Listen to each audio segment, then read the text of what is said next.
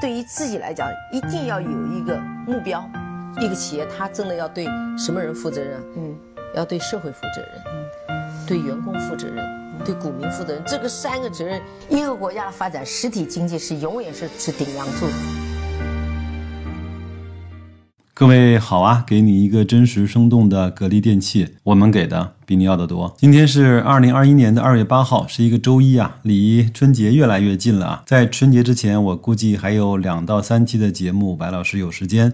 给大家做一下放送。最近啊，很多人在雪球，包括在后台呢，在格力的那个论坛下面呢，会发表这样的言论，说：“哎呦，高瓴资本啊，包括张磊啊，投资了格力之后呢，肠子都悔青了。因为什么呢？因为他卖了美的呀，投资了格力啊。你看看去年。”美的的股价大涨，格力的没有怎么涨，所以张磊后悔了。我看完之后呢，哑然失笑啊，这是一个标准的散户的思维逻辑啊。那真实的情况是这样吗？我不知道各位有没有这样的感受，反正白老师是有的。你在不一样的一个资金级别，你做投资的依据和逻辑是完全不一样的。那你有四十万。跟四个亿的投资方法和逻辑是不一样的。你有四个亿和你有四百个亿，你的投资逻辑和标的又是不一样的。举个例子啊，最近呢，平安呢在风口浪尖，因为我们都知道，平安的这个小家伙呢，接连踩了坑，爆了雷，包括华夏幸福、汇丰，还有像金茂。有人说，哎呦，你这个平安的资管部的老板是怎么当的？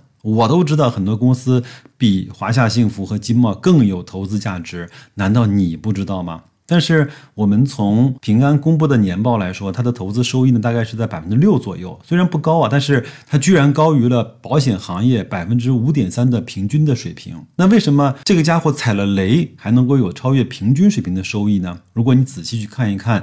它的投资的组合，它有很多的债券，也有很多的固定收益，有很多是收股息的。它的投资组合做的其实还是不错的。而且呢，汇丰呢，从去年从低点上来也有百分之五十了。那华夏幸福上面，我相信，即便是它踩了雷，即便是华夏幸福被清盘之后，平安呢依然能够得到它的很多的优质资产，而这些资产是可以长期的产生现金流的回报的。那有人会问，平安会爆仓吗？我觉得不会，因为它有源源不断的现金流。这个专专业术语呢叫保险浮存金。如果你有不断的现金流，几乎是无限的现金流的话，你当然可以去做一个非常好的一个投资的配置。当你呢从一个几百亿、上千亿的视角去看待投资的时候，你看到的标的是完全不一样的。当你从十年、二十年的长度去看待投资的时候，你的投资方法和心态也是完全不一样的。那有人说，白老师啊。那我现在没有钱呢，我不能够按照那些有几百个亿的人的投资方法来去做投资啊，我只能够去赚一些快钱，我只能够去追涨杀跌啊。这个逻辑呢，好像乍一听好像还蛮有道理的。但是白老师如果帮你把它换成另外一个说法，你就未必认可了。好，一个人说我年轻的时候没有资本，我就可以去干点坏事儿。等我坏事儿干完，赚到我的第一桶金的时候，我就变成一个好人。这样可以吗？你认可这样的一个说法和逻辑吗？我记得我在以前的一个节目中啊讲过另外一句话，我是说一个人从年轻的时候就能够掌握和认可一些对的投资的方法，这在一个人的一生中绝对是非常大的福祉。白老师其实是一个挺愚笨的人，我从大概三十来岁才知道有好的投资方法，比我以前那些听消息、追涨杀跌、追题材好像要更好一些。我觉得我晚了，很多人。现在九零后、九五后就开始接触到一些非常对的投资的方式。我的节目的后台也有很多人告诉我：“白老师，我是九五后啊，这样我非常年轻，我刚刚大学毕业。”我真的替这些听友们感到衷心的高兴。我有一次呢，在节目的后台，一个朋友告诉我：“白老师，你能不能帮我们去解读一下《价值》这本书啊？”这本书呢，我也基本上看完了，但是我的感受是，好像没有大家所觉得那么的难懂啊。整本书讲的还是非常诚恳的，讲的那些事例啊，包括方法呢，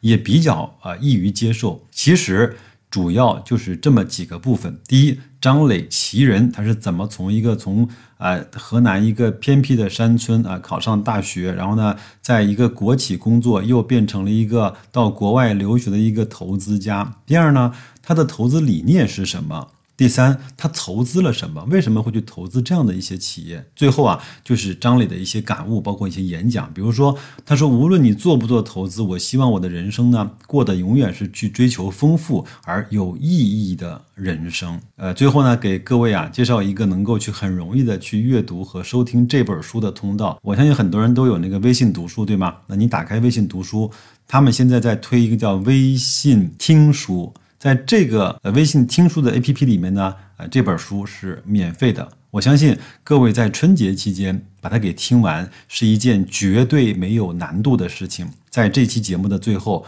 我给大家放送张磊和高瓴资本投资格力的那一个章节，非常短，几分钟的时间。我相信你听完这个之后，一定会有跟白老师一样的感受。哦，原来投资这么大的一个金额，四百多亿投资格力电器。好像没有那么的复杂，找到一个好的企业，找到一个自己认可跟靠谱的管理层，他用的是兢兢业业啊。那找到一个好的企业家，通过你的常识和你的学识，让自己去相信他，陪伴他走过未来更多能够丰富自己和这个社会的路径就够了，好吗？那就这样，各位去听这段录音，我们春节之前再聊几期的内容。祝各位在新的一周投资愉快，生活顺利，再见。第二节。激发新动能，重仓中国制造。中国的经济发展是在三化合一的场景中非常快速的前进着的。对于中国而言，制造业不仅仅是立国之本，也是国家竞争力的重要评估基准。在我看来，真正的重仓中国，就是要帮助中国制造业更好、更快的实现转型升级。真正的在产业中提升数字化、科技化、信息化水平，帮助中国制造业占据价值链的最高端。格力电器打造中国制造业新名片。以投资格力电器为例，二零一九年，高瓴参与格力电器股权转让交易，这场重大的交易对于格力电器国资混改。以及中国先进制造业来说，都有着长远的影响。其实，高瓴在成立的第二年就发现了格力电器的潜力。作为中国制造业的一张名片，格力电器在家用空调市场的占有率和产销量多年保持第一。更加令人信服的是，格力电器管理团队始终兢兢业业，对尊重市场规律、尊重价值创造规律的理解足够深远。所以，我们秉持着一旦发现优秀的公司就长期支持的原则，对格力电器的支持长达十几年之久，而且还会更久。二零一九年四月，格力电器控股股东格力集团通过公开征集受让方的形式，协议转让其持有的格力电器总股本的百分之十五股权。消息一经放出，就吸引了众多投资人。毕竟这场交易的意义不仅限于它是价值四百亿元以上的巨额交易，是 A 股市场上最重要的交易之一，而且在某种意义上，它承载着一个时代和一个产业的历史。其实，无论是对于企业还是个人，时代都是最大的恩赐。伴随着二十世纪九十年代初中国掀起的工业化浪潮，百万移民来到珠江三角洲。格力电器就诞生于改革开放的前沿阵地珠海。格力电器的前身是格力空调器厂，最早只有一条组装线。面对国际品牌的不断涌入以及国内竞争不断加剧的困难局面，格力电器利用自身的资源，打造了包括设计、研发、生产制造、物流以及销售在内的完整的产业链。专注于技术研发，突破微笑曲线的固有格局，最终在行业内突出重围。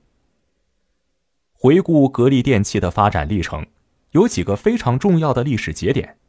其一是格力电器于一九九六年在 A 股上市，从一家地方国企转变为国有上市公司，利用资本市场实现公司治理的逐步规范化，并开始探索市场化的运营管理模式。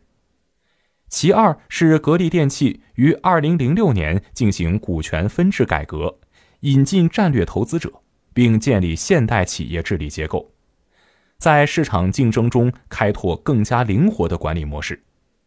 其三则是通过二零一九年的股权转让，格力电器进一步运用市场化改革的力量，探索更加科学的治理机构、更加高效的执行效率、更加市场化的激励机制以及更加灵活的发展空间。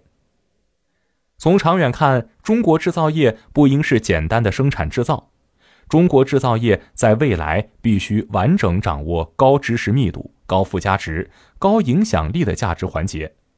从生产要素的维度重构产业组合，掌握核心的设计、核心的技术、核心的品牌资源，才能摆脱产业链底端的被动性，跃升到产业链的高端。高瓴参与到这场交易之中，正是因为我们从格力电器身上看到了这种可能性。格力电器的股权转让最终顺利完成，在这之中，我们最大的体会。就是要尊重企业和企业家精神，尊重每一位企业员工的创造力。当然，我们后面还有更长的路要走，包括发挥长期资本的优势，利用全球研究以及帮助实体经济转型升级的经验，帮助格力电器引入更多的战略资源，进一步改善公司治理，实现战略发展的重新定位、核心技术的突破以及国际化。多元化发展等，以数字化转型为标志的产业变革无法一蹴而就，必须局部突破、小步快跑，积累数字化转型的经验和信心，逐步实现产业的华丽升级。制造时代，基础性领域的创新潜能